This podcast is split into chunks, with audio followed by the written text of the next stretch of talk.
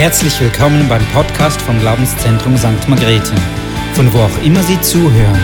Wir hoffen, dass Sie durch diese Botschaft ermutigt werden. Seder und Dr. Lee haben wir gesehen im Film. Und diese beiden Männer investieren alles, was sie haben können, sind, um das Evangelium hinauszutragen, damit diese Menschen Jesus kennenlernen. Diese Person, wo wir schon in der Einleitung gehört haben, die so treu ist, die uns über alles liebt. Und mit unseren Helikoptern machen wir dies möglich. Seder investierte alles. Er war Bäckkonditor, hatte sein eigenes Geschäft, hat Tag und Nacht gearbeitet, damit er für den Treibstoff, für den Heli bezahlen konnte, um in den Busch zu gehen. Mittlerweile ist er von Spendern getragen, hat ein großes Werk, ein Spital gebaut und etwa 200 in Ausbildung stehende junge Leiter.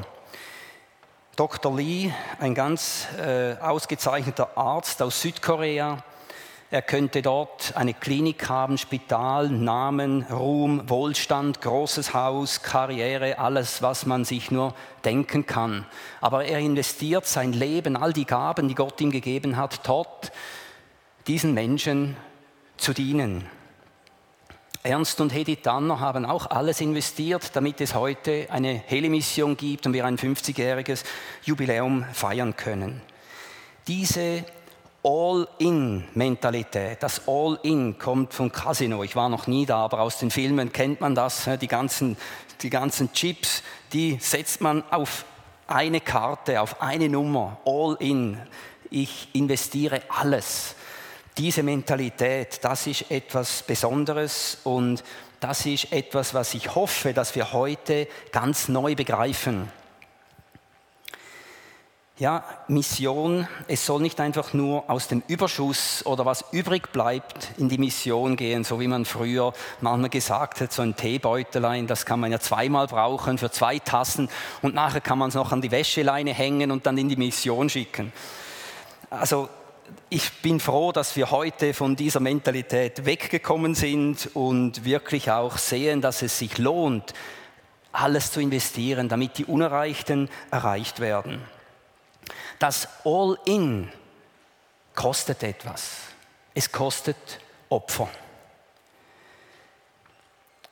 Vielleicht mögt ihr euch erinnern, vor drei Jahren, John Chow aus Amerika, der wollte das Evangelium den Sentinel-Leuten bringen. Das sind Inseln, die gehören zu Indien die stehen unter Schutz. Man darf da nicht hingehen, weil man diese Völker schützen will. So ähnlich wie auch in Brasilien die Indianerstämme, die stehen unter Schutz, damit diese wertvollen Kulturen ja nicht zerstört werden, werden schon gar nicht von diesen doofen Missionaren, die alle Kulturen kaputt machen, oder? Das ist so die Mentalität und es ist eigentlich krass, was für ein zwei Wertesystem wir haben, dass man solche Leute wie Tiere behandelt. Die sollen doch sterben, man weiß nicht was, man will ihnen keine Medizin, keine Bildung und nichts geben, man will sie nur beobachten wie die Affen im Zoo. Und das ist einfach nicht richtig. Aber eben dieser John Chow hat es auf dem Herzen gehabt, diesen Menschen das Evangelium zu bringen. Und er hat Fischer bestochen, dass sie ihn in die Nähe bringen, ist mit einem kleinen Boot hingegangen, wurde dann verletzt, Pfeile auf ihn wurden abgeschossen, er ging zurück zu den Fischern und am nächsten Tag ging er zurück, weil er diese Menschen erreichen wollte. Er hat neun Jahre von seinem Leben, von 18 bis 27, investiert, um sich dafür vorzubereiten.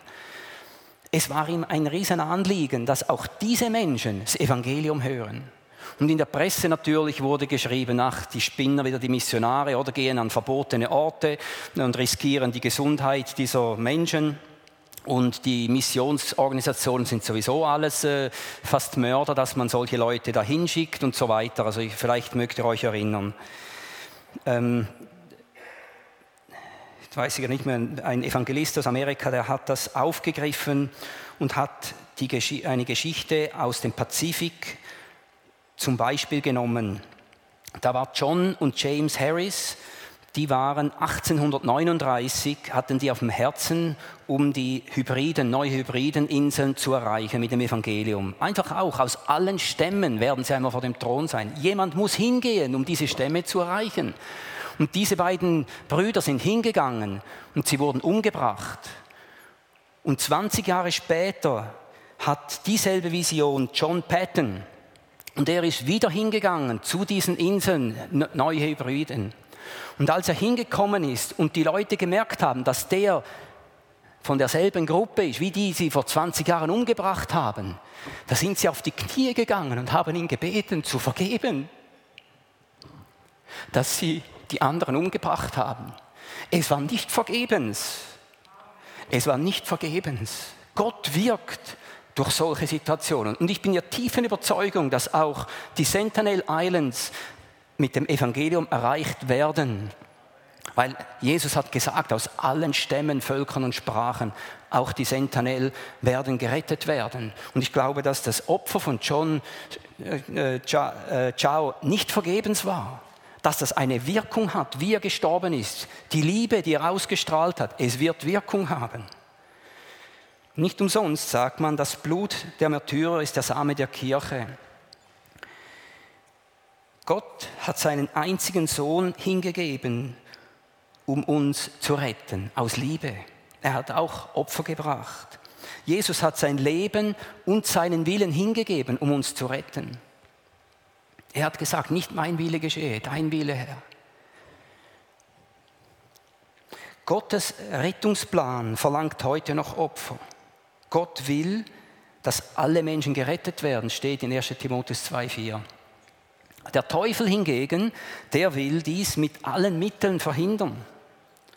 Der Dieb oder der Teufel kommt nur, um zu stehlen, töten und zu zerstören. Ich, Jesus aber, bin gekommen, also damit, damit sie Leben haben und es im Überfluss haben. Johannes 10, 10. Das sind diese krassen Gegensätze, der Feind und Gottes Absicht. Vor vier Monaten ist unsere Deborah in einem Autounfall ums Leben gekommen, 18-jährig. Nicht direkt auf dem Missionsfeld, aber dennoch auf dem Schlachtfeld der Seelenernte.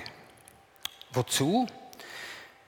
Ja, da gibt es viele Fragen und ich denke keine schlüssige Antwort. Aber ich sehe doch auch, dass der Feind versucht zu entmutigen, aufzugeben, dass man nicht mehr weitermacht. Jetzt dienen wir den Herrn Tag und Nacht und dann sowas. Ich danke an dieser Stelle für alle Gebete, euer Mittragen, Unterstützung. Das spüren wir, das brauchen wir und es wird auch Zeit brauchen, die der Herr nutzt, um unsere Herzen wiederherzustellen. Es ist ein Kampf, dran zu bleiben, voll Geistes zu bleiben, feurig zu bleiben, auf Kurs, zielorientiert zu bleiben, sich nicht abbringen lassen. Dasselbe Bild zeigt uns auch Paulus mit dem Bild der Laufbahn, der Rennbahn. Alle laufen in dieser Rennbahn. Laufe so, dass du den Preis gewinnst. Lass alles zur Seite liegen, damit du den Kampfpreis gewinnst, den unvergänglichen. Seht nun darauf, wie ihr mit Sorgfalt wandelt, nicht als Unweise, sondern als Weise und kauft die Zeit aus, denn die Tage sind böse, ermahnt Paulus die Epheser. Ich denke, das gilt für uns heute noch viel mehr. Die Zeiten sind böse. Lehre uns unsere Tage richtig zählen, damit wir ein weises Herz erlangen Psalm 90, 12 oder wie Luther das übersetzt, lehre uns bedenken, dass wir sterben müssen, auf dass wir klug werden. Hey, unser Leben hier auf Erden ist ein Klacks im Verhältnis zur Ewigkeit. Und wir halten oft so sehr daran fest und wollen das Beste daraus rausholen. Ich komme noch einmal auf Deborah zurück. Deborah haben wir nicht freiwillig gehen lassen. Nicht wie Abraham mit dem Isaac. Aber mit diesem Bild kommen wir der Sache doch etwas näher. Denn im Grunde geht es ja darum, nicht mehr lebe ich, sondern Christus lebt in mir. Ich bin mit Christus gekreuzigt, nun lebe ich, aber nicht mehr ich selbst, sondern Christus lebt in mir, lesen wir im Galater 2,20. Nicht mehr mein Wille geschehe, sondern dein Wille geschehe.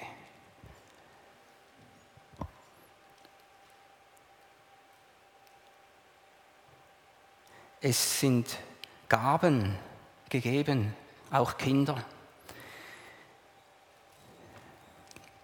Wie viel von mir wurde durch den Opfertod Jesu Christi erkauft?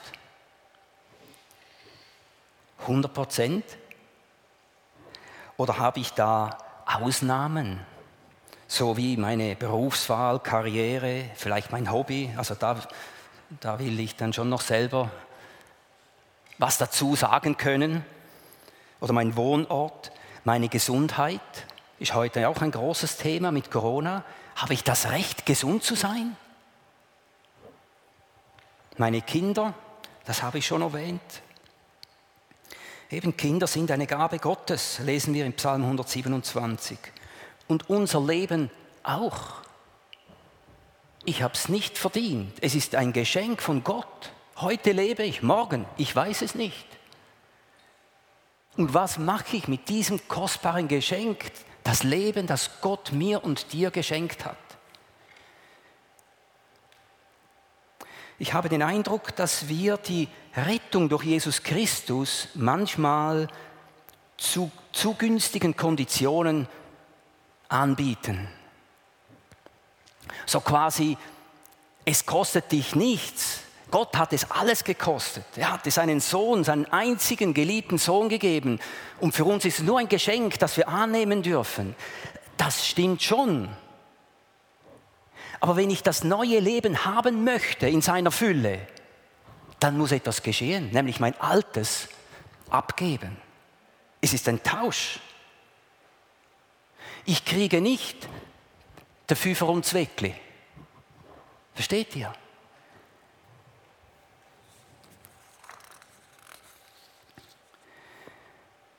Deshalb ist es für Reiche oft schwieriger als für arme Menschen ins Reich Gottes einzugehen. Nicht unmöglich, zum Glück, Halleluja, weil wir sind alles Reiche hier in der Schweiz und in Europa im Verhältnis zu der Welt.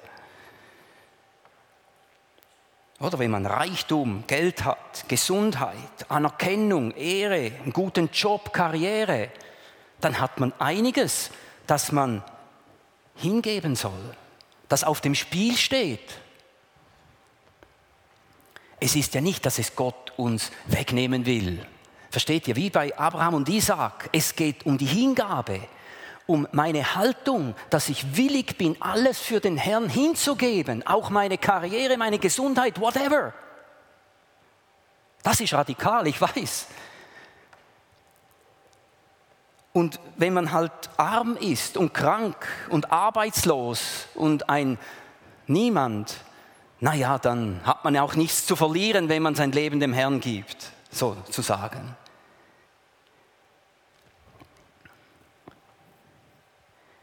Hingabe, auch wenn es uns gut geht, wenn wir Arbeit haben, Geld haben, Haus haben, gesunde Familie und Kinder, dass wir doch alles willig sind, für den Herrn hinzugeben, dass wir die Prioritäten richtig setzen. Ich möchte ein Bibelwort aus dem Philipper 3, 5 bis 14 lesen. Der Paulus, ja, der hätte vieles gehabt, wo er stolz sein hätte können drauf hm? und sich etwas einbilden. Beschnitten am achten Tag aus dem Geschlecht Israel, vom Stamm Benjamin, ein Hebräer von Hebräern, im Hinblick auf das Gesetz ein Pharisäer, im Hinblick auf den Eifer ein Verfolger der Gemeinde, im Hinblick auf Gerechtigkeit im Gesetz untadelig gewesen. Boah, er sagt von sich, er hätte alles eingehalten im Gesetz. So ein Mann. Aber was mir Gewinn war, das habe ich um Christi willen für Schaden geachtet. Ja, wirklich.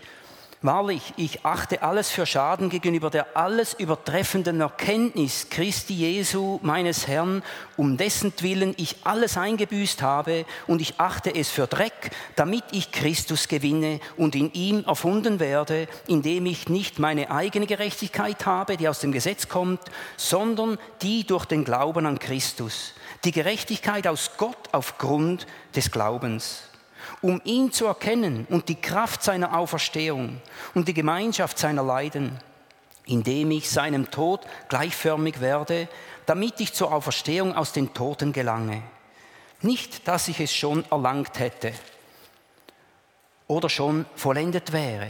Ich aber jage danach, dass ich, auch, dass ich das auch ergreife, wofür ich von Christus ergriffen worden bin. Der spricht mir aus dem Herzen. Nicht, dass ich schon ergriffen hätte, aber ich jage danach, dass ich das ergreife, wozu mich Jesus Christus geschaffen und gerettet hat. Brüder und Schwestern, ich halte mich selbst nicht dafür, dass ich es ergriffen habe. Eines aber tue ich. Ich vergesse, was dahinter ist und strecke mich aus nach dem, was vor mir liegt. Und jage auf das Ziel zu, den Kampfpreis der himmlischen Berufung Gottes in Christus Jesus.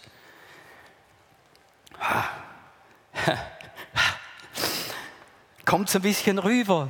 Die Sehnsucht, noch mehr ins Zentrum vom Willen Gottes für dein und mein Leben zu kommen. Dass auch Zeichen und Wunder unseren Dienst bestätigen. Daran, darauf freue ich mich, das sehne mich danach. Das wünsche ich mir oder viel mehr für uns alle. In der Erkenntnis der Wahrheit zu wachsen, ihn zu erkennen und die Kraft seiner Auferstehung und die Gemeinschaft seiner Leiden. Das, daran, darauf freue ich mich nicht oder danach sehne ich mich nicht, die Gemeinschaft seiner Leiden, darin mehr Erkenntnis zu erlangen. Aber zu erkennen, wie endlich mein Leben ist ah, hier auf Erden und zu erkennen, wie gut Gott ist wie gut er es mit mir und dir meint. Erkenntnis kommt oder nimmt zu in Gottes Gegenwart. Wenn ich in seine Gegenwart komme, dann plötzlich erkenne ich, wer ich bin und natürlich auch, wer er ist. Und ich kann manchmal denken, ja, ich bin jetzt nicht schlecht unterwegs, jetzt habe ich fünf Tage gefastet und so und, äh, und dann komme ich in Gottes Gegenwart und er sein Scheinwerferlicht auf mich und plötzlich, ups, da gibt es doch noch Dinge. Das geschieht in der Gegenwart Gottes. Und dann ist seine Güte und Liebe so dick gegenwärtig, dass ich keine Mühe habe, Buße zu tun und sagen, Herr, es tut mir leid, hilf mir. Ich will das nicht mehr tun, ich will das nicht mehr denken, ich will das nicht mehr sagen, ich will nicht mehr sagen, ich schaffe es nicht, ich bin nichts oder so. Versteht ihr? Dann geschieht die Veränderung in seiner Gegenwart. Weil er gut ist. Er ist ein guter Herr. Er will uns nicht knechten, er will auch uns auch nicht etwas wegnehmen. Er will uns nicht bestehlen, er will uns beschenken mit diesem neuen Leben. Er will uns so viel geben, dass wir das Alte, ha, weg damit. Aber dazu muss ich ihn neu erkennen. Dieses All-in, dass ich alles investiere, ich muss Gott hundertprozentig vertrauen können, sonst mache ich das nicht bin noch nicht so wahnsinnig wie im Casino, die, die wissen ja, die haben keine Garantie und setzen da alles auf irgend die Nummer 18 oder weiß nicht was. Ist Wahnsinn, oder? Aber das ist mit dem Herrn nicht so. Wenn wir ihm alles geben, dürfen wir wissen, dass es gut aufgehoben ist, unser Leben in seinen Händen, weil er ein guter Herr ist. Aber dazu muss ich ihn kennenlernen. Ich muss ihm begegnen. Ich muss in seine Gegenwart kommen und seine Gegenwart soll meine Erkenntnis fördern, dass ich erkenne, wie er ist.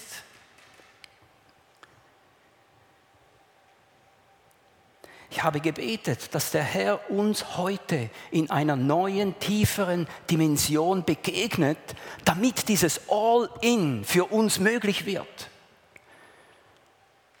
Und so möchte ich dich einladen, komm in Gottes Gegenwart.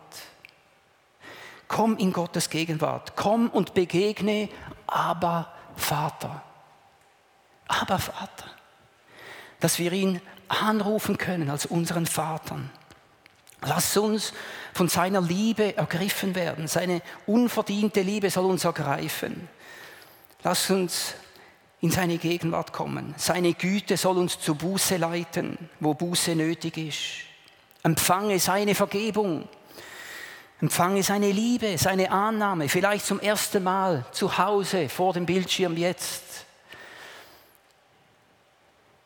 Und ich denke, es ist einfach gut, wenn wir die Augen zumachen, kurz. Wir können sitzen bleiben, aufstehen, auf die Knie gehen, gehen auch zu Hause. Einfach uns Gott nähern, ganz bewusst ihm Raum geben, ihn einladen, dass er mit seiner Gegenwart uns berühren kann. Versteht ihr? Der Herr kennt dich und mich durch und durch. Alle unsere Gedanken, seien sie gut oder böse, alle unsere Taten, gut oder böse, er kennt alles. Und doch liebt er uns über alles. Er will uns nichts vorhalten, er will uns heiligen, er will uns reinmachen. Er hat uns eh und je geliebt, schon in, als wir im Mutterleib waren, hat er uns geliebt. Bevor wir je seine Liebe erwidern konnten, hat er uns schon geliebt. Er liebt dich jetzt so, wie du bist. Aber er möchte dich nicht lassen, wie du bist. Er möchte dich verändern. Er möchte, dass dein Leben Frucht bringt, dass es Ewigkeit relevant wird. Darum lade ihn einfach ein jetzt. Bei dem nächsten Lied, lass einfach Gottes Gegenwart auf dich wirken. Vielleicht zum ersten Mal. Lade Gott ein in dein Herz, dass er aufräumen darf, dass er vergeben darf. Lade ihn ein, dass er sich, dich füllt mit seinem Heiligen Geist. Bitte ihn, um Vergebung für all das, was ihm nicht gefällt, was du getan, gesprochen oder nicht getan hast. Der Herr will alles wegnehmen. Halleluja. Vater im Himmel, ich danke dir, dass du jetzt durch die Reihen gehst, die Herzen siehst und uns begegnest, Herr. Wir brauchen dich. Ich brauche dich. Eine neue Berührung. Herr, dass deine Gegenwart mir einfach neu zeigt, wer du bist. Ein Gott, der Liebe ist. Ein Gott, der eine Schau für mein Leben hat. Ein Gott, der Mut schenkt dem, der entmutigt ist. Ein Gott, der Heilung bringt dem, der krank ist. Ein Gott, der Hoffnung gibt dem Mutlosen. Ich danke dir dafür. Danke, dass du jetzt auch gerade vergibst, wo Schuld ist, wo Schuld empfunden wird, dass du die Last wegnimmst. Und dort, wo dir die Herzenstür geöffnet wird, dass du einkehrst und Gemeinschaft hast mit diesen Menschen und heiligst und wiederherstellst und deine Annahme schenkst in Jesu Namen. Halleluja. Danke, Vater. Danke, Vater. Amen.